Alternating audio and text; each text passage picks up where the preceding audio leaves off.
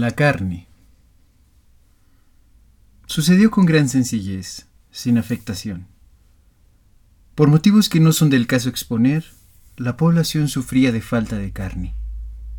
Todo el mundo se alarmó, y se hicieron comentarios más o menos amargos y hasta se esbozaron ciertos propósitos de venganza. Pero, como siempre sucede, las protestas no pasaron de meras amenazas, y pronto se vio aquel afligido pueblo engullendo los más variados vegetales. Solo que el señor Ansaldo no siguió la orden general. Con gran tranquilidad se puso a afilar un enorme cuchillo de cocina, y acto seguido, bajándose los pantalones hasta las rodillas, cortó de su nalga izquierda un hermoso filete. Tras haberlo limpiado lo adobó con sal y vinagre. Lo pasó, como se dice, por la parrilla, para finalmente freírlo en la gran sartén de las tortillas del domingo. Sentóse a la mesa y comenzó a saborear su hermoso filete. Entonces llamaron a la puerta. Era el vecino que venía a desahogarse. Pero Ansaldo, con elegante ademán, le hizo ver el hermoso filete. El vecino preguntó y Ansaldo se limitó a mostrar su nalga izquierda. Todo quedaba explicado.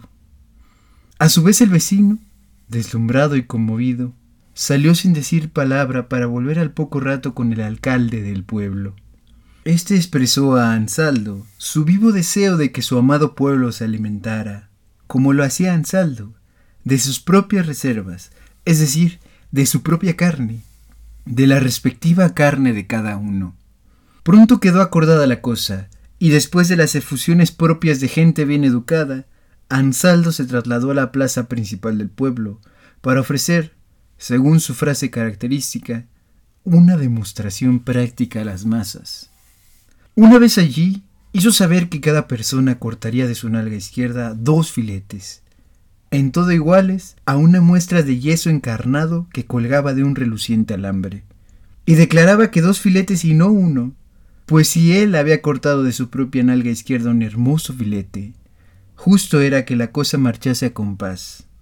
Esto es, que nadie engullera un filete menos. Una vez fijados estos puntos, dióse cada uno a rebanar dos filetes de su respectiva nalga izquierda. Era un glorioso espectáculo, pero se ruega no enviar descripciones. Se hicieron cálculos acerca de cuánto tiempo gozaría el pueblo de los beneficios de la carne. Un distinguido anatómico predijo que sobre un peso de 100 libras y descontando vísceras y demás órganos no ingestibles, un individuo podía comer carne durante 140 días a razón de media libra por día. Por lo demás, era un cálculo ilusorio y lo que importaba era que cada uno pudiese ingerir su hermoso filete. Pronto se vio señoras que hablaban de las ventajas que reportaba la idea del señor Ansaldo.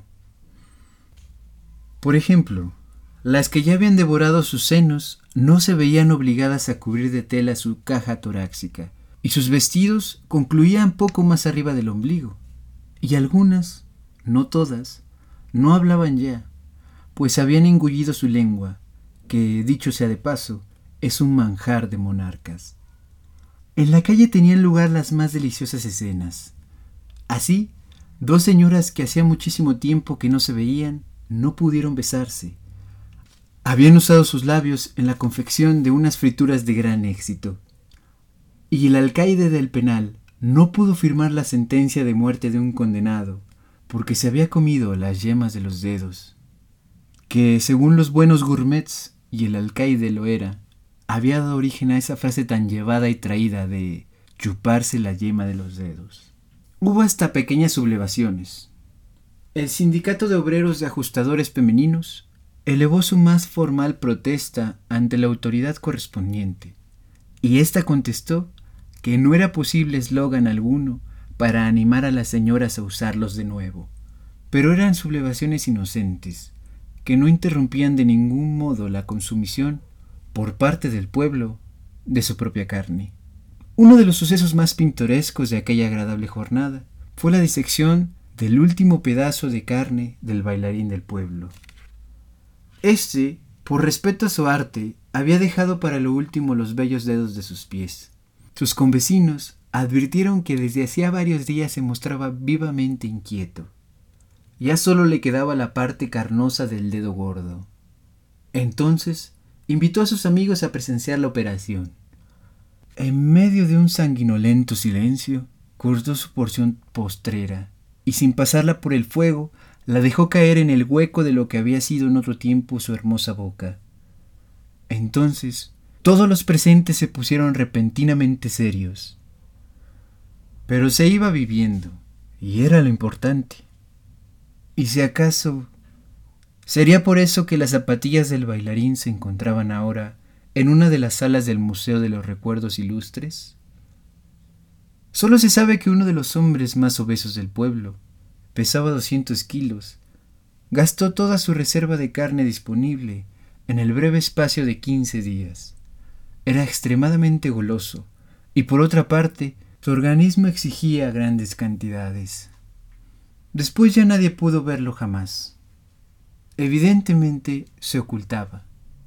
Pero no solo se ocultaba él, sino que otros comenzaban a adoptar idéntico comportamiento. De esta suerte, una mañana, la señora Orfila, al preguntar a su hijo, que se devoraba el lóbulo izquierdo de la oreja, dónde había guardado no sé qué cosa, no obtuvo respuesta alguna. Y no valieron súplicas ni amenazas.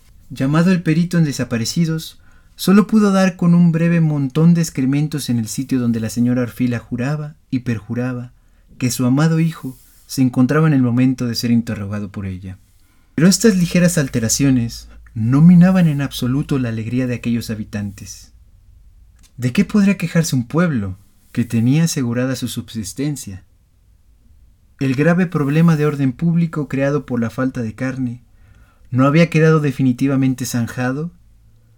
Que la población fuera ocultándose progresivamente nada tenía que ver con el aspecto central de la cosa, y solo era un colofón que no alteraba en modo alguno la firme voluntad de aquella gente de procurarse el precioso alimento.